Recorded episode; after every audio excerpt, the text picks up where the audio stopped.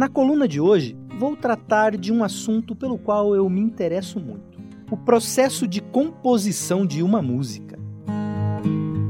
Pergunta clichê, mas cabível a qualquer autor. A inspiração pode vir de qualquer esquina. Contudo, por vezes, nos surpreende sobremaneira.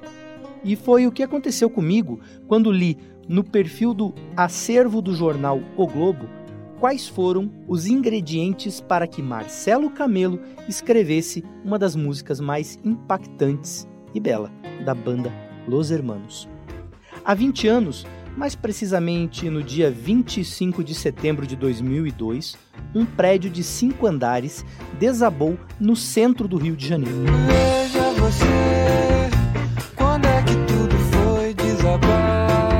História que foi amplamente divulgada e acompanhada por dias pela imprensa local. Naquela quarta-feira, o edifício de número 55 da Rua do Rosário foi abaixo. Dez minutos após um estrondoso estalo. No local funcionava o Hotel Linda, espaço que, em geral, recebia casais efervescentes por algumas horas. A gente corre pra se esconder e se amar, A maioria das pessoas que estava no prédio fugiu ao ouvir o barulho, mas o casal hospedado no quarto 105 não. E eles foram considerados desaparecidos. E quem eram? O porteiro do prédio, Raimundo de Melo, não sabia os nomes, mas contou que eram hóspedes assíduos. Ficavam no máximo duas horas e pagavam pelo quarto na saída. Na fatídica quarta-feira, chegaram por volta de meio-dia. O prédio desabou às duas da tarde. Raimundo contou que, quando ouviu o estalo, tentou alertá-los pelo interfone e até bateu na porta do quarto, mas o casal não respondeu. Deixa o nosso bater.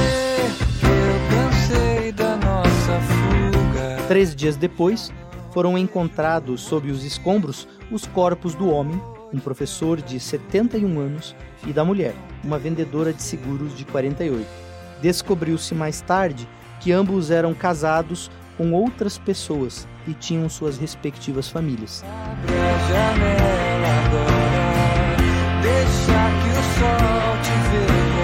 No ano seguinte, os Los Hermanos lançaram em seu celebrado disco Ventura a canção Conversa de Botas Batidas, inspirada na trágica história de um amor de tantas rugas que ganhou as páginas dos jornais e que, ao que parece, só buscava o seu lugar.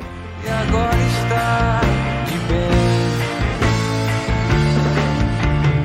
Eu sou Beto Pacheco e a qualquer momento eu volto com mais novidades e curiosidades do mundo das artes. Até lá!